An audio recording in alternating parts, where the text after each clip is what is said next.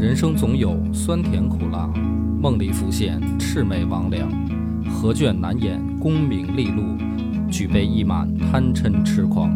野史下酒四电台，道出不一样的精彩。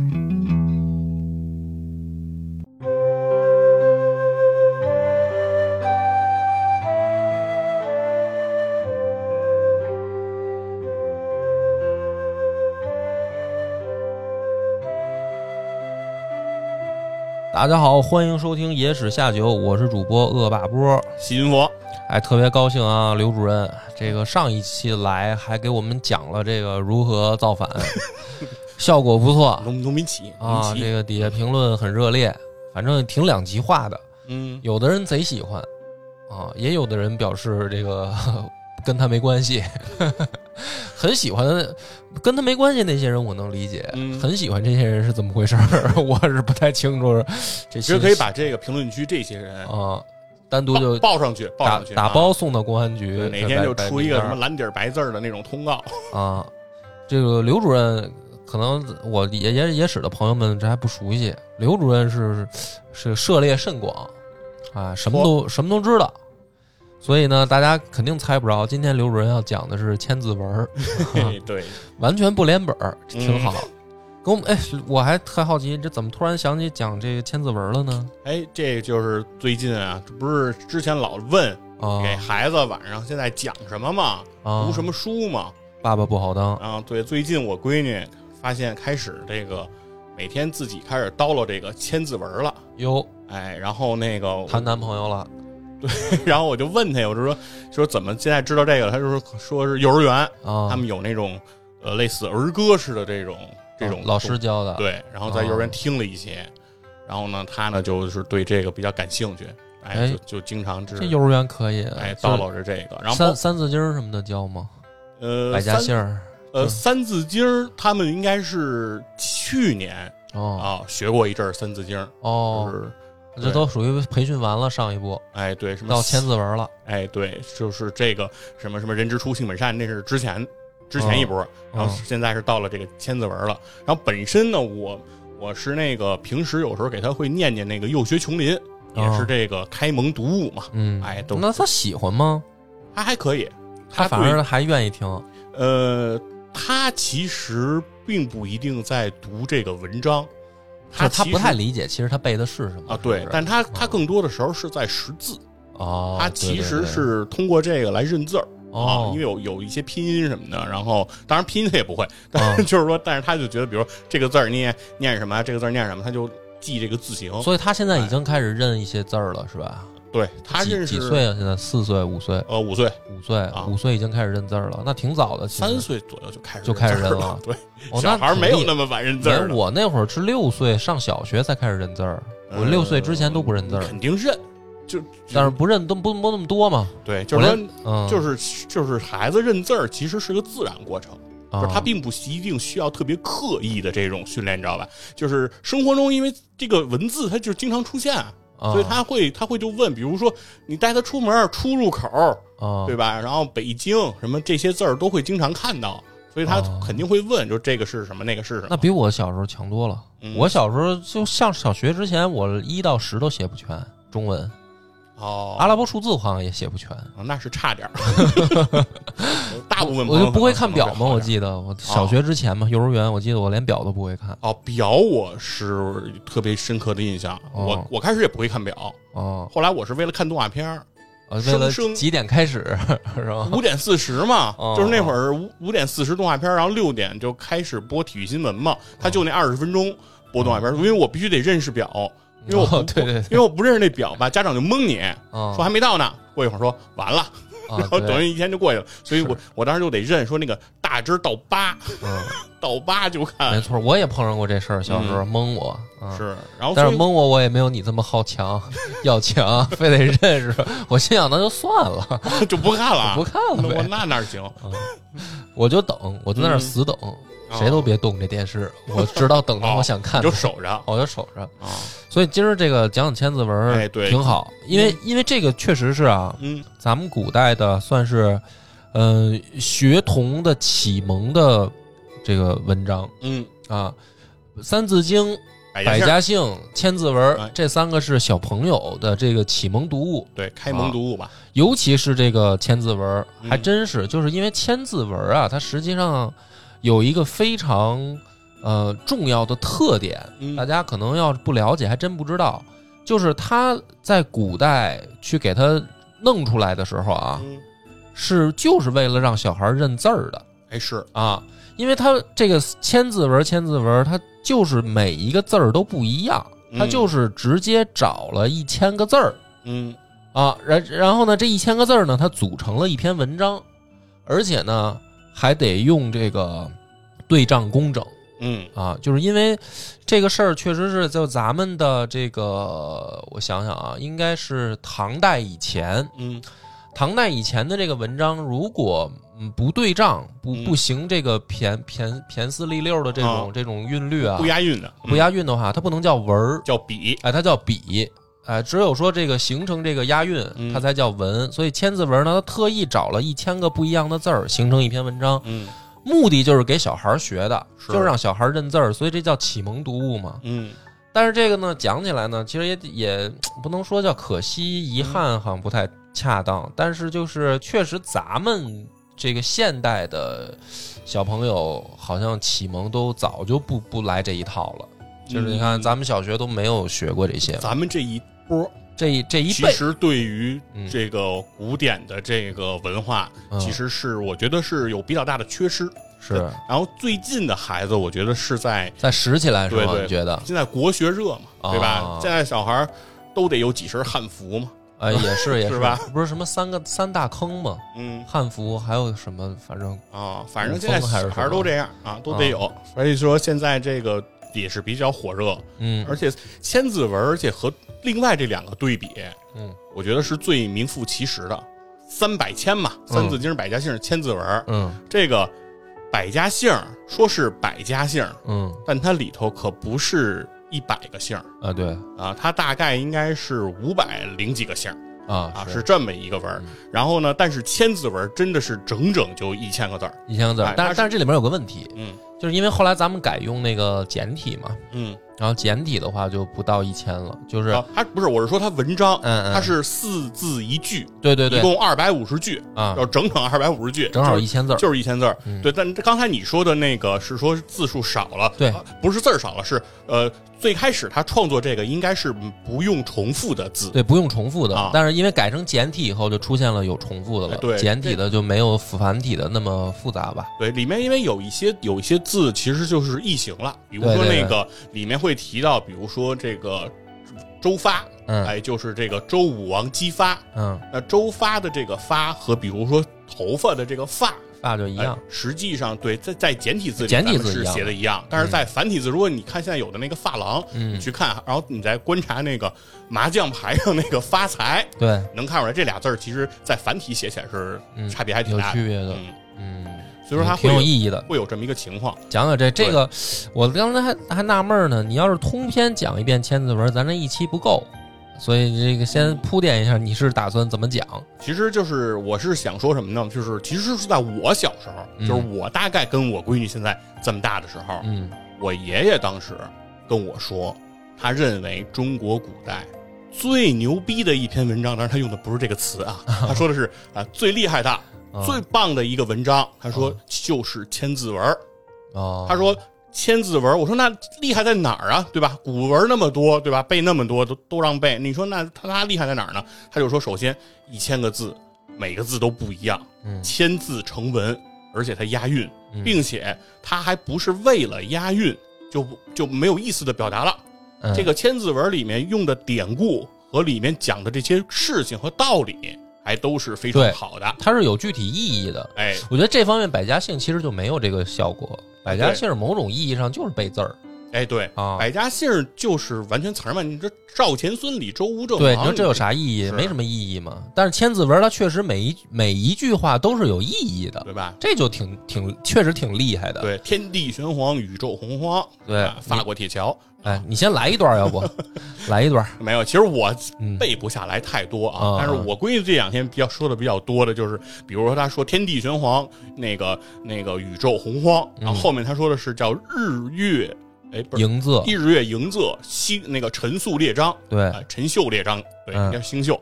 然后像什么啊，寒来暑往，秋收冬藏，嗯哎，它其实我觉得这里面讲的是很多自然的这个规律。对，哎第一段吧，对，我记得古人给它分成了三段还是四段吧，呃，应该是分了四个部分。分了四个部分。对然后第一部分主要就是讲这个规律，对它，还不一定是自然规律，对嗯，就是就是世间的规律，它讲天地，嗯，然后讲讲一些万物，对，讲万物，嗯对，然后都是在这里面，包括，然后它里面啊，比如包括它这个对历法，嗯对吧？它有什么闰余成年，然后那个呃律吕调阳，对吧？对对对这是讲这种律法和这个什么祭祀啊和这些什么关系。其实我觉得它的包罗是非常的万象的。嗯然后它的第二部分，然后主要讲的是这个个人修养，嗯，就是这个修身齐家治国平天下嘛，就是我们要有高尚的品德，嗯。哎，讲的是说人应该怎么样去修身，这这这一些。然后到了第三部分呢，主要其实讲的是很多是关于这个呃帝王将相的一些功绩，对，比如说在第三部分里就面，是第三部分相当于历史，哎，对，嗯，这比如说第三部分里头，我印象比较深刻的就是什么那个齐简泼墨，嗯。哎，那个什么什么醉经兵书，哎，就这这种，就是把这个战国四大名将的嗯故事就放在这个这个千字文里了。嗯哎，嗯，所以说这个里面其实还是有很多这样的内容的。是，然后到了比如说第四部分，然后讲的就是包括什么治国理政啊等等这一块的这个内容。政治，对它其实它的内容的包含的面还是很广。嗯虽然你看它只有一千个字儿，你像咱高考写作文对。八百字，其实，其实它这个包在古代的这个怎么说呢？教育体系里边儿，它已经包含了四个大类别嘛，嗯就是自然、品德、历史、政治嘛，就是这一千个字儿都给你都讲了讲。是所以它这个受用终身啊，因为我想其实小没有没有小孩能读得懂，其实他背的时候，我觉得未必都能读得懂，但是呢，他背下来就行了。等他随着他时间那个慢慢长大嘛，只要他背下来，然后他就随着自己的人生这个阅历提提高，他就慢慢慢慢他就可能懂得更多嘛。嗯然后其实所以说这个东西真的是受用终身。对，嗯而且就是很多人其实对这个这个千字文的评价都是非常高的。嗯然后尤其是像后来咱们近代的这个国学大家章太炎嗯，对这个千字文的评价就非常高。他说千字文和百家姓相比，不是哦，不是和三字经相比，百家姓不在这个它的比较序列里啊。嗯他说三字经，因为三字经也是教小孩儿也是一些人生道理啊，也是一些故事，对吧？也是教人这个向善啊，教这这这一块儿，然后好学、敏学这这些内容。但是他说，那三字经跟千字文比哪个更好？他说肯定是千字文更好，因为他说千字文的对仗更加的工整，嗯而且千字文的这个字都是不同的。另外，千字文的文采词藻是要比三字经更加华丽、更加这个秀美的。嗯所以说，他对这个千字文的评价就是非常高的。嗯对，那所以说，既然刚才咱们等于算是吹了半天千字文了，嗯但是呢，非常遗憾的就是，其实很多人对于千字文是谁写的，嗯，是怎么写出来的不，太出名。对，就没那么多人知道，或者大家也没那么关心这事儿了。是对，别说作者了，就是他所处的那个时代，很多人都不了解嘛。哎，对，这就是那个波哥做的那一系列嗯关于南北朝时期的嗯，这个内容。对对，其实这个千子文它就是写在这个南北朝期间的对这，么一篇文章。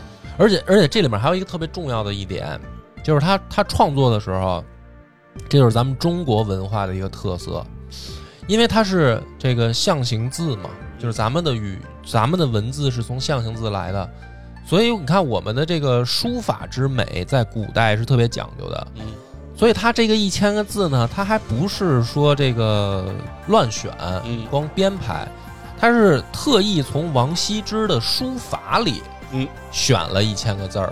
也就是说，其实这一千个字儿啊，因为我们现在就是背嘛，或者说你现在如果拿电脑看，对吧？你你你其实就是看看那个字形嘛。但是其实它古代的时候呢，我想啊，它应该是照图片这么来弄的。就是它实际上是搞的这个就是视觉艺术，我就我就我不知道这个准准不准确，因为他特意挑的王羲之的字嘛，对对吧？他还不是说你像现在咱们电脑都是普都是一样的字形，那王羲之之的字在当时他是就每一个字它可以照艺术品欣赏，所以他这一千个你一下一铺开，哇，那就太牛了。呃，它最早是什么意思呢？嗯其实这个是南北朝时期这个呃叫梁朝，嗯，哎，指这个波哥的朝代。嗯，梁朝不这个姓梁啊，对嗯，梁朝人姓萧，国姓萧。这个是梁武帝萧衍，嗯他呢当时是为了给自己的皇子，对，然后搞这个识字的这个课本的教育。对，那这个时候，像波哥说了，他为什么找这个王羲之的这个字？他是找人啊去拓王羲之的这个字，对，然后他拓完了以后，其实是什么？他是一张纸上拓一个字儿，嗯，弄了这一千张纸，对，然后有点相当于是皇上做了一个识字卡片儿。对，现在咱们那个给孩子买那种识字卡片儿，对呃，是是是，我小时候也有那对个，，嗯。一个一个卡片上就一个字儿，一个大字儿。对，他其实最开始是想让孩子们去学这个字儿用的，嗯。但他在学的过程中，他觉得有点费劲。这是挺难的，对，就这你每个跟哪个都不挨着，嗯。就一个一个字儿，所以他后来就说能不能有一篇文章，这是这个文章的这个起源啊。嗯。然后呢，而且对比这个《三字经》和百家姓来讲，千字文的成文时间是最早的。因为这个三个是咱们呃最知名的这个开蒙的读物，对对对对。那三百其实都是在这个千字文之后的。对。百家姓一听就是就是其实他之前也有一些幼儿启蒙读物，但是呢，就是不管是高度还是流传度都不广，嗯。就是后来好多也都失传了，是。就现在留下来的不多，是嗯所以就从最流传度最广、老百姓都知道的这个里边，千字文就算最早的了，是，然后而且就是因为百家姓很明显的朝代烙印，嗯，对吧？嗯赵钱孙李，对因为皇帝姓赵，把赵写在最前头，肯定就是宋朝的。三字经也是宋朝时期呃嗯写出来的，但是千字文比他们要更早一点。而且为什么呃当时梁武帝要做这个识字卡片？其实刚才这个事儿波哥已经讲到了，嗯就是早年间其实像从秦朝开始，我们也有这些识字类型的这种文章。嗯对，早在秦朝的时候就有叫那个仓颉造字嘛，叫仓颉篇，就是给大家用来学这个字的。没错，但是随着这个一干难度啊等等这些文献的这个遗失，很多的流传已经不是特别全面了。嗯，所以到了梁武帝那个时候呢，发现自己想找找一本，对吧？想从手头找一本给孩子读一读的这个儿童读物，嗯拿不着，嗯哎，所以才出了这么一个主意，说去踏这个字帖。对，那既然刚才说了又有很多铺垫了啊，咱们还是得把这个千字文的作者，嗯哎，咱们给提出来，提隆重哎推出，隆重推出这个名字，值得大家去记住这个人记一下子哎，叫周兴嗣。嗯哎，这个人是这个千字文的作者。那他呢是这个出生在这个公元四六九年，哎，这一年出生。那周兴嗣呢也挺有意思，他在这个小时候啊，到了十几岁的时候，他就开始到这个健康去游学，就是今天的南京。南京嘛，那也是这个相当于是南朝时期的这个首都首都对？嗯政治文化中心，到那边去游学。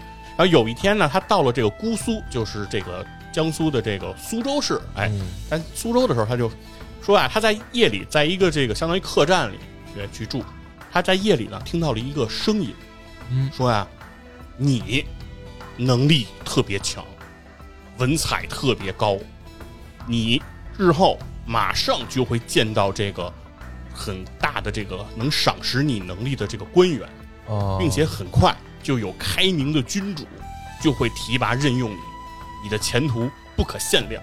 这这故事听上去就像啊后编的 哎，然后而且就这套嗑啊，啊，那个周星四自己本人讲述，嗯，说是在他耳边响起了很多遍。是不是？然后呢，那你说大大夜里的有人在那儿啊吆喝这个，谁也睡不着了，推开门出去就想找找是谁在哪儿喊这个呢，嗯但是他找不着人。嗯哎，就有一点这种天外之音，哎，是不是什么神明给他启示啊？等等，啊，很快呢，就是应了这个，就算是应了谶了。嗯啊，到了这个周星四二十五岁的时候，哎，大家记着啊，二十五岁，周星四呢就结识了当时在吴兴的太守谢斐。嗯谢斐这个人呢很有意思，当时的这个相当于是，比如说东晋也好，南北朝也好，其实这个氏族文化是非常强大的，是就是大家这个氏族和庶族之间的这个算是泾渭分明，门第非常的这个这个这个有这个偏见。但是这个谢斐他平时不喜欢结交世人，就是他啊不太喜欢这些氏族的人啊，可能是觉得他们比如说繁文缛节比较多，哎，说话比较比较麻烦，他平时不太爱搭理这些人。但是他就喜欢跟这个吴兴嗣在一块儿聊天儿。周兴嗣，呃，对，周兴嗣，嗯嗯他喜欢跟这周兴嗣聊，嗯那为什么呢？就是他觉得周兴嗣这个文史功底特别强，懂得多，然后说话呢特别的让他觉得好听，嗯哎，就喜欢跟这个周兴嗣聊，特别赏识这个周星驰。于是他就马上，因为他是太守嘛，嗯太守就已经相当于咱们现在的一个地市的对长官了。是的，对，那级别其实已经是比较高了，所以印了这衬言了嘛，有赏识你的这个大的官儿，嗯，然后看中你了，所以他就保举他去做了这个当时倒是贵阳的这个郡城。哦，给他弄到湖南去了，哎，对，到了贵阳去做这个郡城。哎，嗯，那这个这个时候呢，他的郡城是这个相当于是一郡的副副职。嗯哎，那他的这个呃正职是这个郡守。对，当时他的郡守王荣见到他以后，也非常赏识他。哦，哎，觉得这个小伙子确实能力很强，哎，文采非常的好，写出文章非常的像样，哎，非常喜欢。所以这样呢，相当于说你刚刚参加工作，就马上首先一个是由你一个高官来检那个荐举你，哎，来赏识你，同时你的这个直属领导对你也特别的关照，也特别喜欢你，那你肯定你的前途就很容易去发达啊。嗯然后到了这个公元的五零二年，发生的一个事儿呢，就是这个这个梁武帝这个萧衍，相当于是取代了齐朝，嗯，建立了这个梁朝，嗯这是南北朝的这个宋齐梁陈，嗯，哎，梁武帝。然后这个梁武帝当时建立刚刚建立这个梁朝的时候，这这个这个周兴嗣就给梁武帝上了一篇赋，这篇赋也很有名，叫《修平赋》。哦，哎，然后《修平赋》呢，这个传到这个这个梁武帝面前的时候，梁武帝就觉得写的真好，哎，文采文采啊特别的华丽，而且怎么说呢，算是开国嘛，开元呃需要一些应景儿的这哎个是御用文人，是 发现，而且说白了就是千穿万穿，马屁不马屁不穿，对，嗯这明显，而且你看这名字修平嘛，这一明显就是这个歌功颂德这类型的，所以说呢，梁武就觉得哇，夸的确实到位，嗯，哎，到点儿，就就很赏识这个这个周星驰，马上就提拔他，哎，相当于把他提拔到了这个中央来，确实就想把他当成这个呃御用文人，哎，来来来这个使用。而且就在同年还发生了一个什么事儿呢？是这个当时的这个周星嗣，他供职于相当于叫华林园，哎，一个相当于皇家园林啊类似的地方。那这个时候呢，有人啊上供了一匹马，说这马呀能随着这个音乐跳舞，嗯，哎，能跳舞的一匹马，这就叫靡靡之音，亡国之兆，是吧？而且哦，但是你想啊，就是刚刚开国，有人送这个祥瑞嘛，是吧祥瑞，是吧？祥瑞 祥瑞，啊，肯定是好事儿，是嗯吧？那你说那个马为什么？那为什么在齐朝的时候这马不跳舞，哎，到了梁朝就跳舞？嗯是不是？因为梁朝这歌舞升平嘛，好嘛，日子要好了嘛，是吧？他们是不知道日后有安禄山啊，哎，然后呢，大家，嗯，这个时候呢，等于是梁武帝就说让大家去写这个文章，嗯，就是你要还要谱上这个曲，就有人要唱，有人要奏，然后这让让这个马在这个跳着舞，然后最后呢，很多文文人都写这个这个内容歌词儿啊，然后其中这个周星嗣写的就被梁武帝看中，嗯还是人家小周写的好啊，于是呢，这个小周就得到了提拔，哎，给了他一个这个这个官职，叫员外散骑侍郎，哎，就是呃，我也不知道这个这个这个官职是不是就因为写的是马，所以就得了这个官职啊，反正是因为这个马，哎，等于是拍完了皇上，又拍了拍马，嗯 哎，果然是马屁，然后又给他升了职了。嗯哎，那所以说从这个时候开始呢，梁武帝就对这个呃周星嗣就特别器重，就觉得周星嗣经常啊，就比如说需要写个碑文，需要写个什么内容，大家写完了以后，每次只要有周星嗣写的，一定是会被皇上挑中，就说还是人家这个写的好。然后后头呢，就发生了一个事儿，就是说这个梁武帝就是戎马半生，嗯，就是他是算是马武将出身，武将出身，马上皇帝，他呀就是觉得这个教育也是自己很头疼的一个事儿，就是因为自己是相当于打了半辈子仗啊，然后他就觉得说自己的这个子孙不可能再继续打仗了，因为我已经开创了一个盛世了。当时的想法那肯定是说，那万事都是我的这个这个江山了，那我要往下传呢，我的教育就很重要。于是就像刚才说的，就是说，比如之前的这个呃开蒙的典籍啊，也都有一些失传。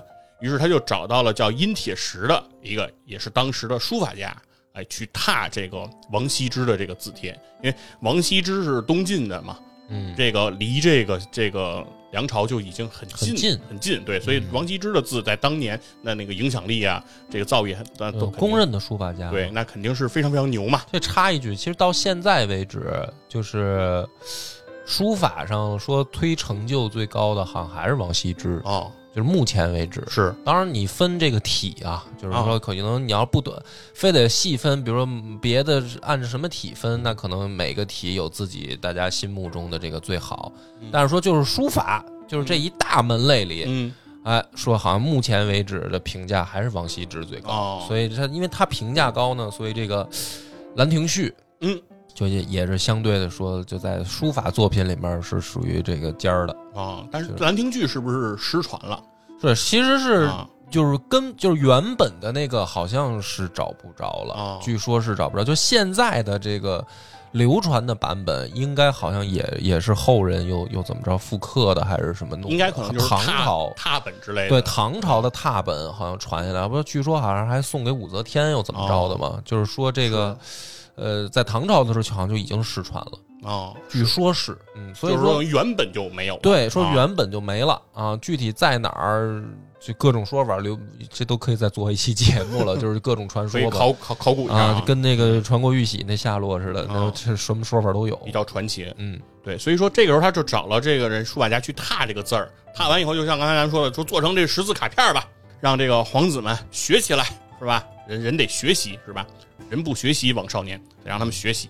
但是这皇子嘛，可能也是笨啊，嗯，可能也是笨，就是看着这些字儿一个一个愣去学，记不住，学了前面，学了后边就忘了前面。嗯，他因为他不不连本不连着。对，一个字儿都每个字儿和每个字儿都是独立的，对吧？嗯谁也不挨着谁。然后比如说这个皇上可能去考这个皇子考试，哎，今天学十个，啊，明天又学十个，后天忘五啊，个。对，然后到回头到第三天把第一天的十个让拿出来一问，就又不认识了。嗯，皇上就觉得说这不行啊，其实这很正常。你像咱们小时候学也是这个状态，对吧？是就是而而且尤其是我记得我学英文的时候就更是这样。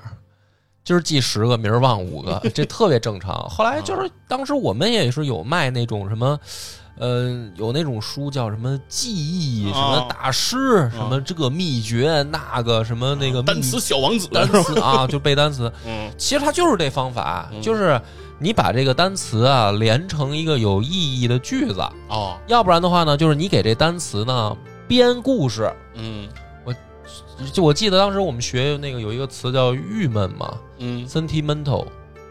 然后这个三屉馒头对，你们也学的是这个吧？是。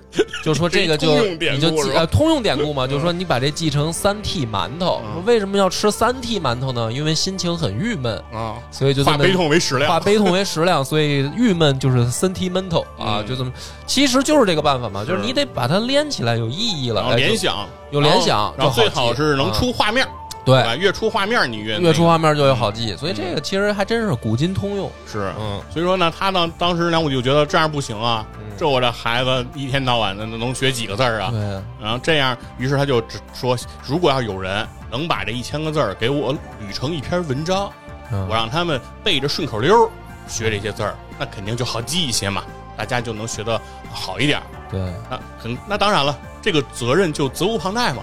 就是我现在这个文人库里，第一文人就是周兴嗣，对吧？能耐最大，我最喜欢的就是周兴嗣。于是他就把这个这个差事交给周兴嗣，说你看看你能不能现在把这一千个不挨着的字儿，你回去给我整理成一篇文章回来，我要拿这个让这皇子们去学。嗯，周兴嗣呢，接到这任务呢，就也挠头啊，就是也也也，因为毕竟这些字儿是不挨着来的。比如，，比如现在咱们看这个千字文啊，里头经常能有一些成语这种典故之类的，比如什么同气连枝，是吧？这些词儿都在这个千字文里，你会觉得挺顺的呀。但是当时，比如说周星四翻这些字儿，可能第一个字儿他看见同，等他看见气的时候，那个字儿可能都已经埋到第三百多个了。嗯，就他他要想把这里头联系出来，而且还不让他重复了。嗯，其实对他来说，这个是一个很难的工作。那肯定的。对但是周星四完成这件事儿用了多长时间呢？用了一宿的时间真是天才，啊，熬夜熬了一夜。这个人确实有才。他而且据他后来说，他怎么创作这过程，他就说他开始以后，他就逐渐停不下来了。嗯，就是说他并就是呃梁武帝并没有给他那么苛刻的条件，说你今儿晚上必须就给我写出来，明儿早上我就要看。实际上没有啊，就其实是说可以给他一定充裕的时间，但是他说他一开始这个工作他就他就停不下来了，他就一边吟吟诵，一边就找字儿，一边就拼，是不是又有天外的声音传达给？这就不知道了，哎，这就不知道了。嗯。但是吧，就说这个这个用了一宿时间，到了第二天，说梁武帝发现呀、这个宫说是人家这个工人来回报说，宫外啊有一个疯疯癫癫的白头发的这个这个这这这个人，有挥舞着这个这个一几几页这个宣纸，说要说要说要觐见，这是谁呀、说是我这个百官当中，怎么还有这个一脑袋白头发的呀？我以前怎么没见着？然后赶紧让进来看看吧。然后看哦，周是周星四来了，手里拿着的就是这篇千字文。哎，周星四说，夜了写这篇文章，虽然一夜就把这个文章写成了，但是为此也付出的这个代价就是说是一夜白头，哎嗯，鬓发皆白。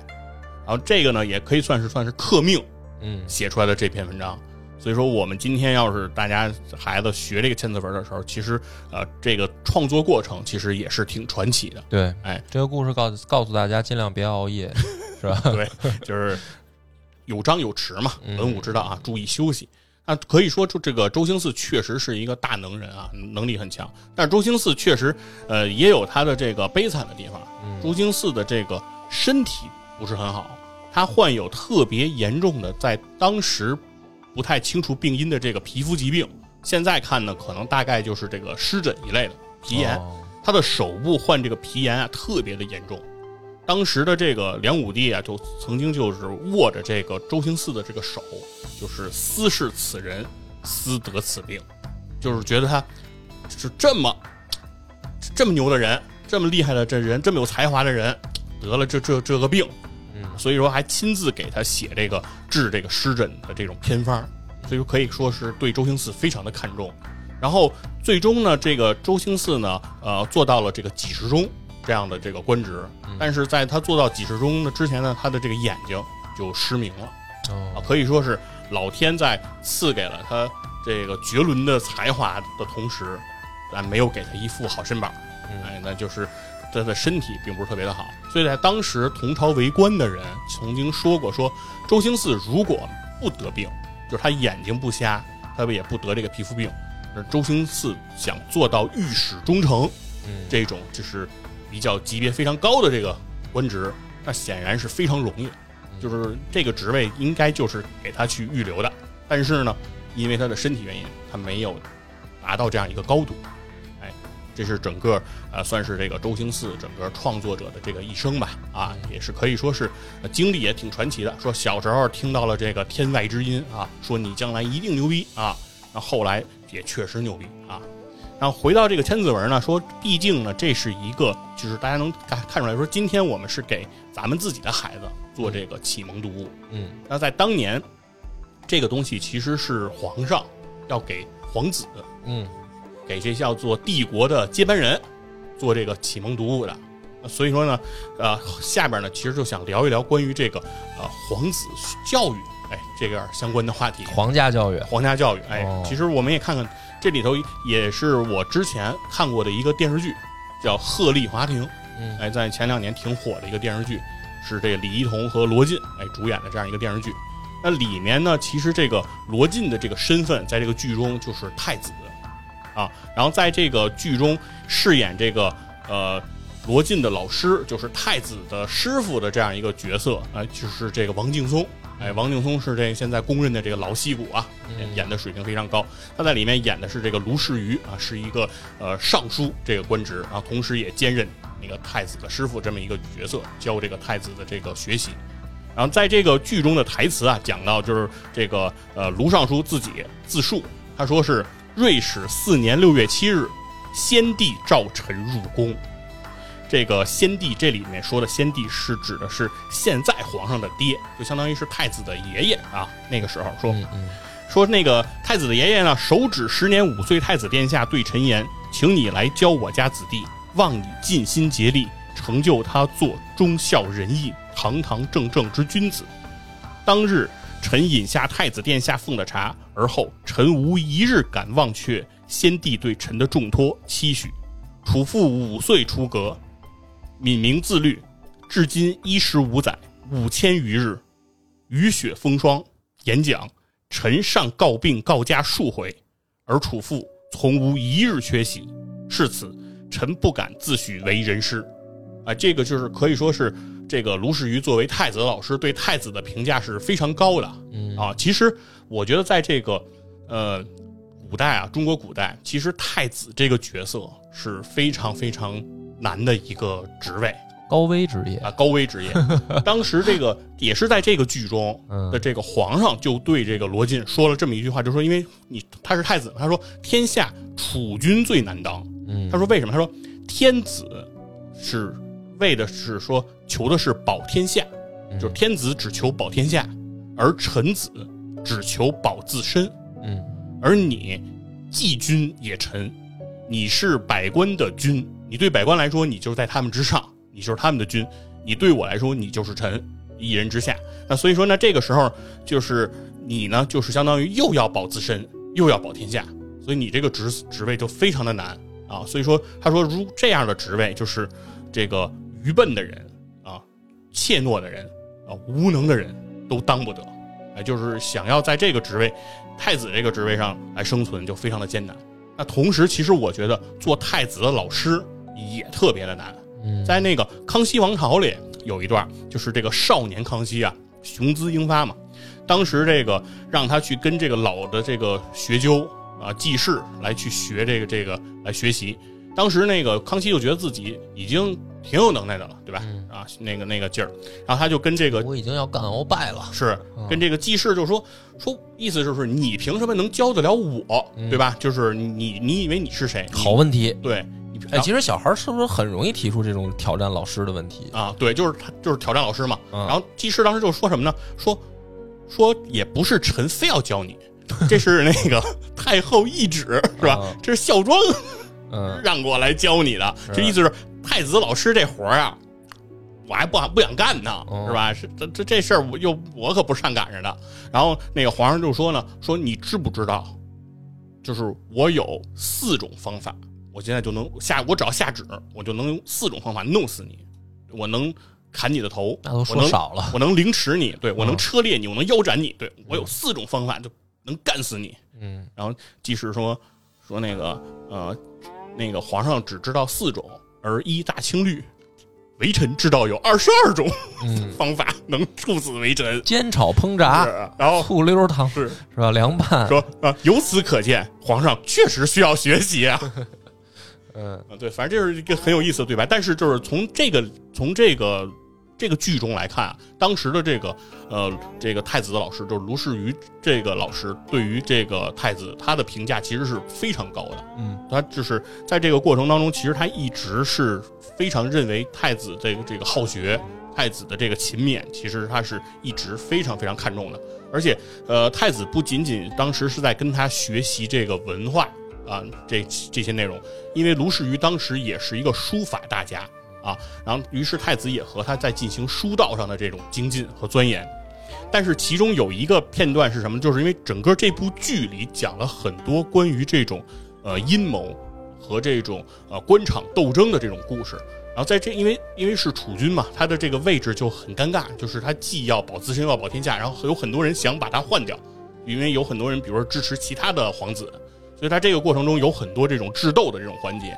其中有一个章回里头，就是他那个道，就是相当于模仿了这个卢尚书的这个文，这个这个这个这个字体，因为他这个卢士瑜是书法大家嘛，而太子是跟他学字儿学的时间最长的，所以他可以仿他的字体，他靠仿他的这个字体写了一封书信，骗了对方，然后导致对方那个这个是一招失措，满盘皆输，然后在皇上那儿受到了很大的责罚。然后这个事情发生之后呢，这个卢士愚去跟太子说了这么一番话，他说：“一切文艺不可为阴谋所用，一旦沾染，精神全无，骨气全无，人亦如此。”就是说明卢士愚其实虽然太子做的这件事情是为自保，也是为了打击异己。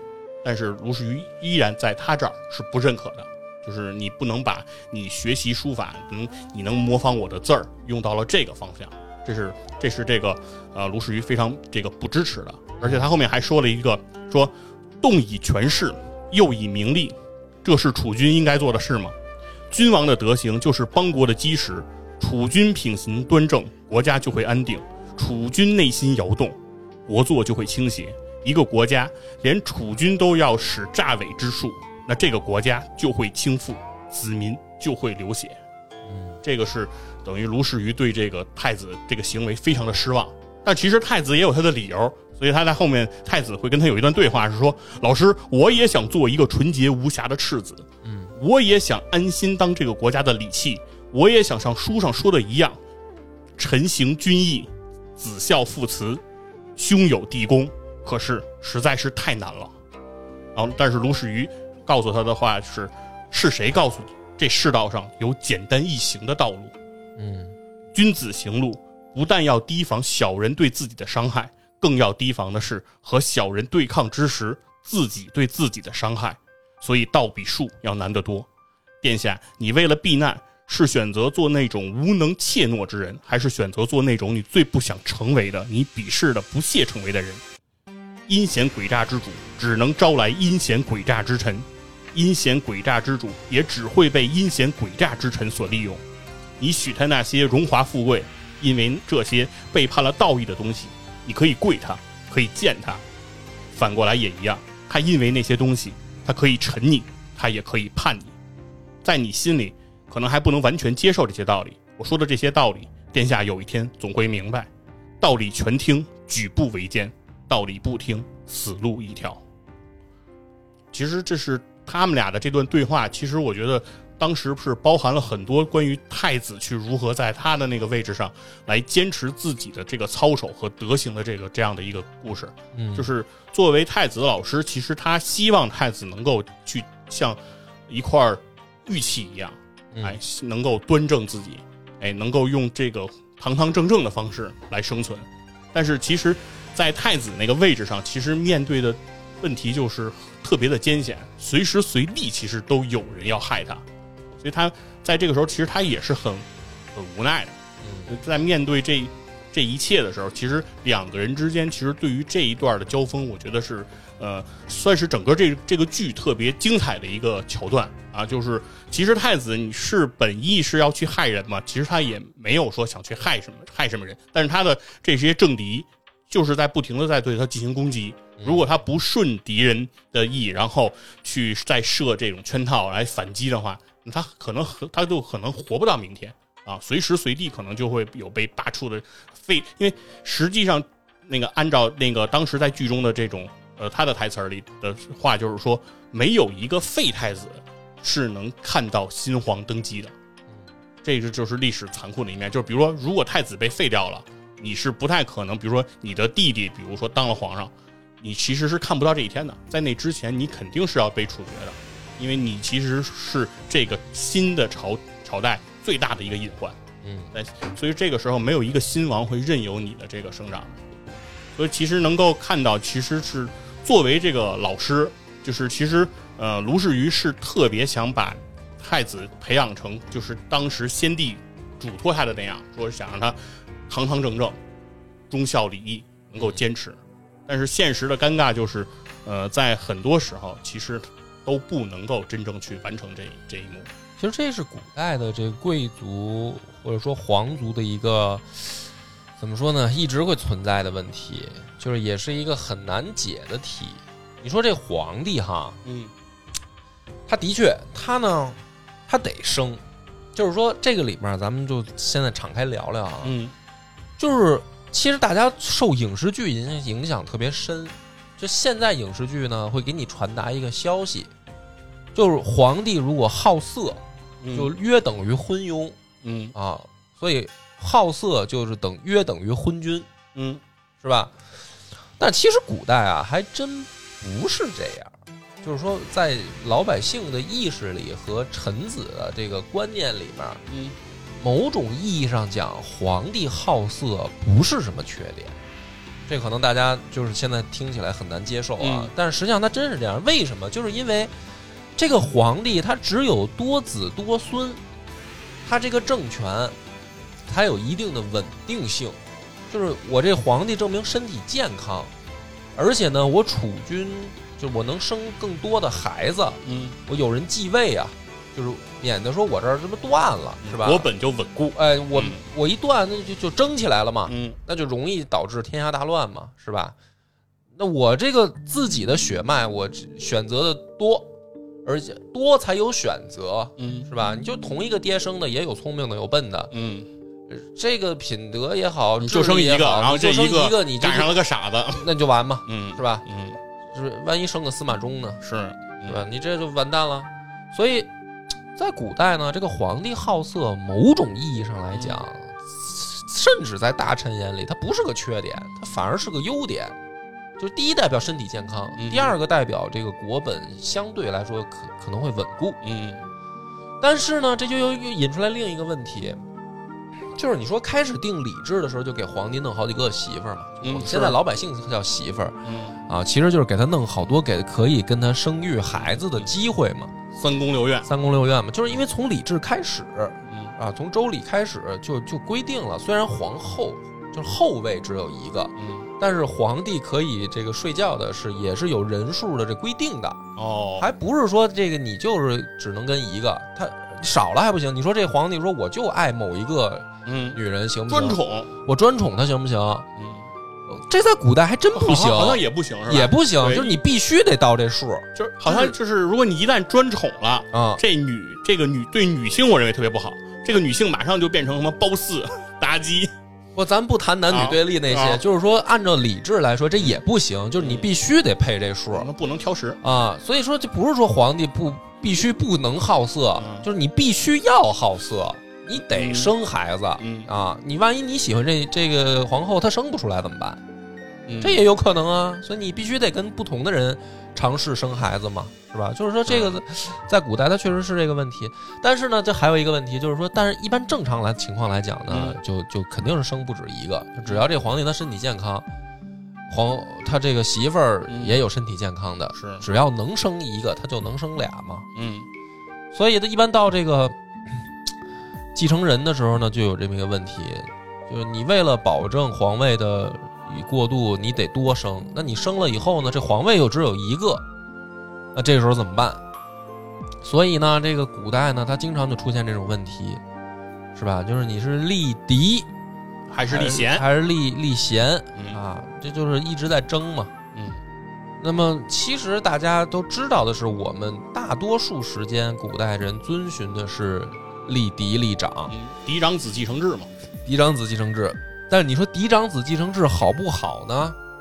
就是某种意义上来讲，当然也不好啦。嗯只是说它就是说相对来说的最好的解决办法，就是让大家大家尽量避免争。因为它起码是个规则，它是个规则，就是嗯而且呢是简单易遵守的规则，是对是个量化规则，对对吧？谁先出生了，嗯然后而且这个是皇后的这个这个嫡子嘛，嗯对，得是皇后的第一个这个孩子对来继承。这个呢是一个明文的标准，嗯因为一旦你说立贤，其实标准就有点错综复杂了。对贤的标准就没有办法去定了，对就怎么叫贤？对，搁多少盐才算贤是啊？吧说这个身高体重还还好说，嗯因为你比如说这孩子身体健康，这也可以算个标准。嗯但是贤明这个东西，它真的很难定义啊！你说怎么就叫聪明，怎么就叫善良？这东西它可以装啊，呃，一是一是可以装，但是我而且我觉得其实很多时候这个贤啊不好不好判断，嗯因为每一个人的好恶其实不一样。比如说，你说能说会道、能言善辩，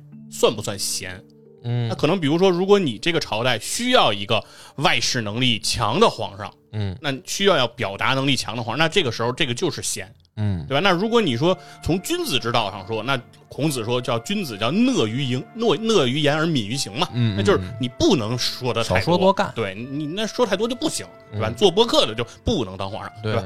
那这个时候就不一样，所以说这个确实很难很难评价。对你像川普就能说，嗯，当然我感觉好像更加印证了孔孔夫子孔夫子的话。对，那那比如说你说你说比如说画画、书法这一套，那是不是这个文人的一种追求？那肯定是。嗯，但是你说他这个东西他追求的好，他是不是能当皇上？他也不一定。对。宋徽宗就是这所。以这确实是一个古代的一个问题，就是说他从最根本的吧，你既要多生，但皇位只有一个，嗯那怎么办？这个问题，然后有嫡长子继承制，好歹呢说先先有一个解决之道。嗯但是古代其实它还有一个问题，就是某种情况下不一定是这个弟弟或者哥哥想争，嗯，是吧？他有可能是这个孩儿他妈。哎，外戚，对，就是说你这个皇帝，你怎么能够保证你一直喜欢一个？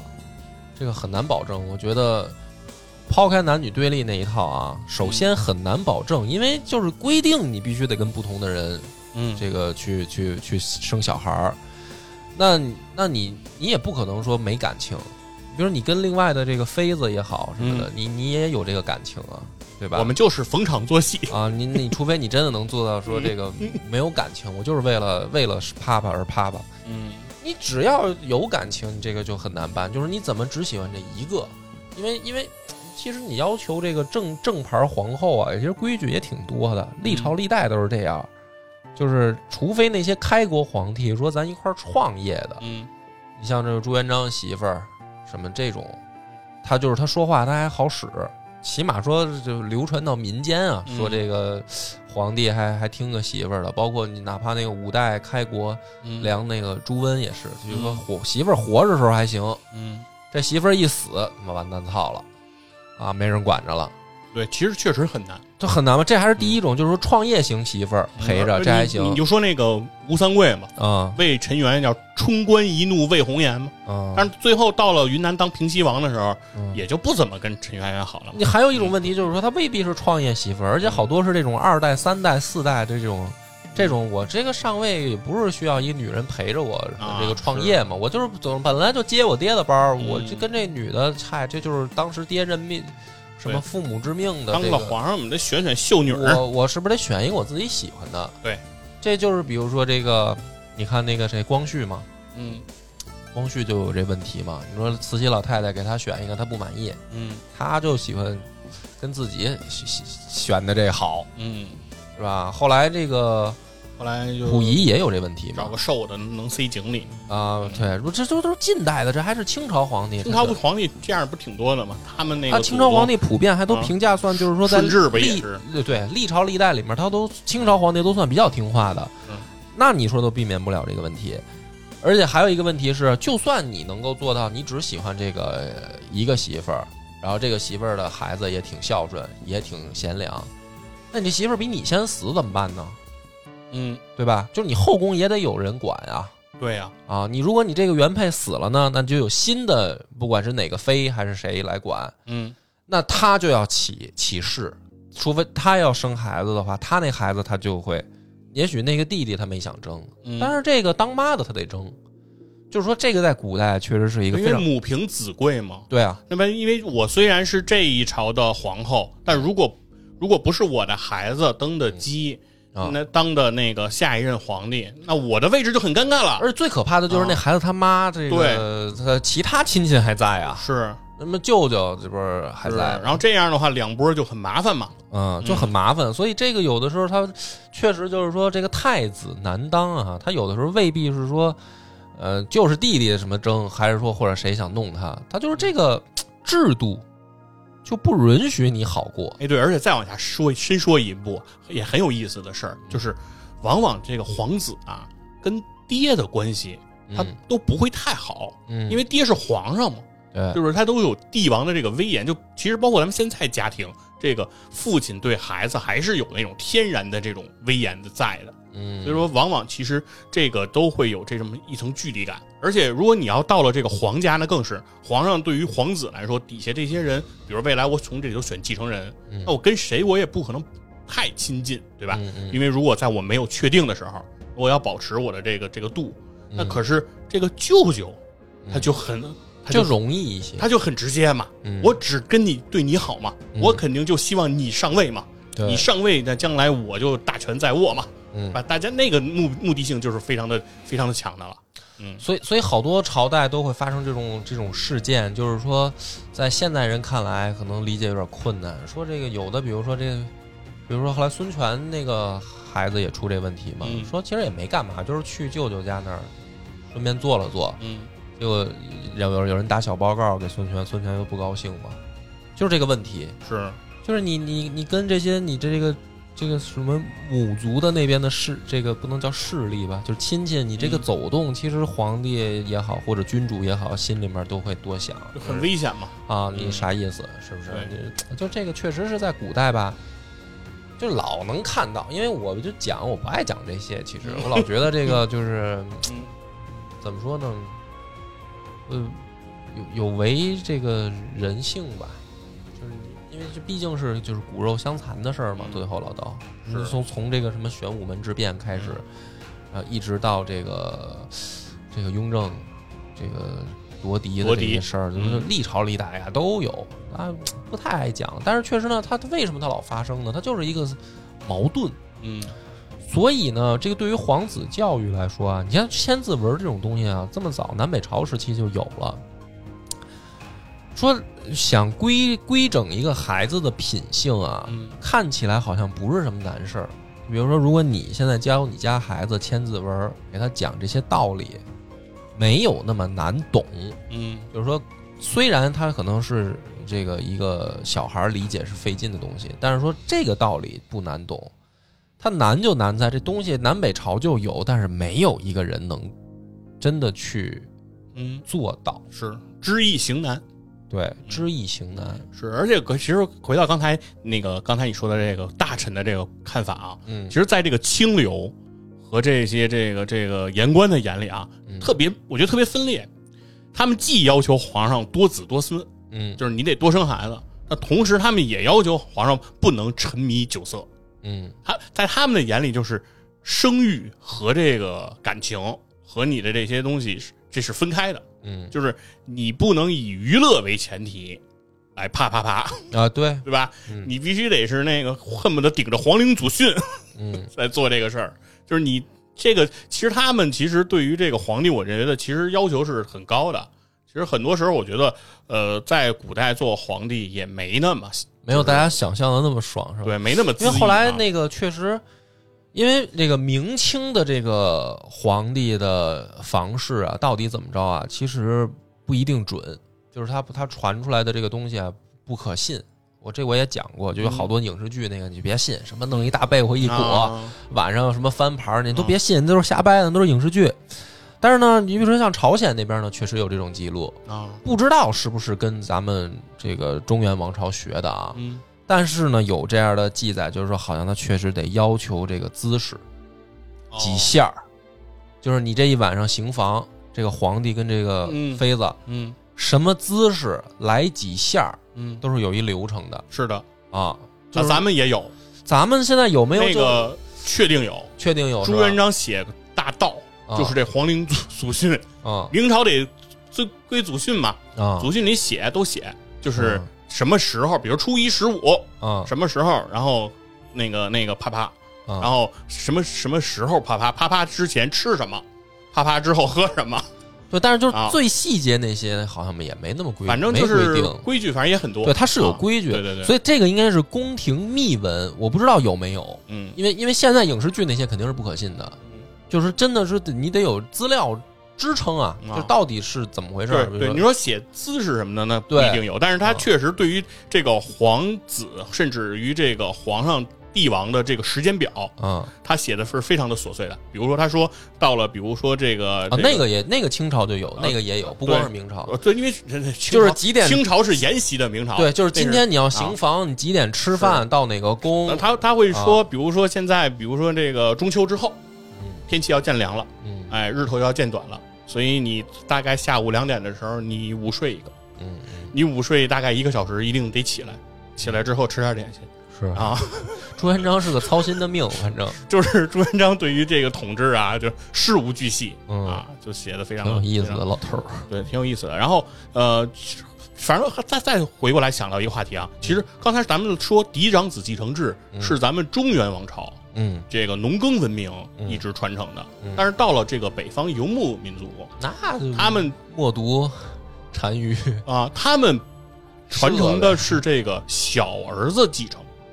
呃呃这是草原文化的一个后来后来啊后来，对一开始也就是说谁有本事谁上，啊，是。抢呗。对，嗯。但是他们就是说，在他们稳定期间，他们更他们更愿意是让小儿子小儿子。来登基，然后大的呢出去，大的就是分你一片哎对对。对财产，你另外找地儿，哎，是老爹的这份财产，这这片草原啊是留给小儿子，然后大儿子呢，你可以带着这个资、啊，资产，你可以走。走啊，裂土开疆去。对，最牛逼的就是那个我老念错字的那个嘛，吐吐吐吐玉魂嘛，啊，吐谷玉，是吧？对，他就是那个什么嘛，实际上就是鲜卑的这个，嗯，是，走所以他们出走他们就会扩张自己的逐渐的这个对版图和这个，因为其实也是骨子里面，我觉得也传达一个，就是说小儿子这个抢不过哥哥，所以就是，但是呢，但是呢，就是这个草原这个也也好，因为呢，它避免这个自相残杀嘛，要不然的话就是把把其他儿子干掉嘛，所以你不如我先分你一份财产，嗯你走嘛，对，所以说感觉上来说，就像咱刚才说的这个，呃，这个人的这个道德，尤其是这个皇子教育这个道德，其实就是说知易行难嘛。其实这个也是这种感觉。所以我那会儿讲那个玄武门的时候啊，我试图其实想是不是能讲出，就是说因为李唐王朝它是有这个游牧习俗和这个影响，啊，后来我发现讲了以后，大家还是不太接受，嗯，啊，就是觉得不太可能。我我当然我也觉得不太可能可能，中原王朝也一样，就是纯、纯汉人的血统。对，其实就我我觉得会不会说李渊也是让儿子们争啊？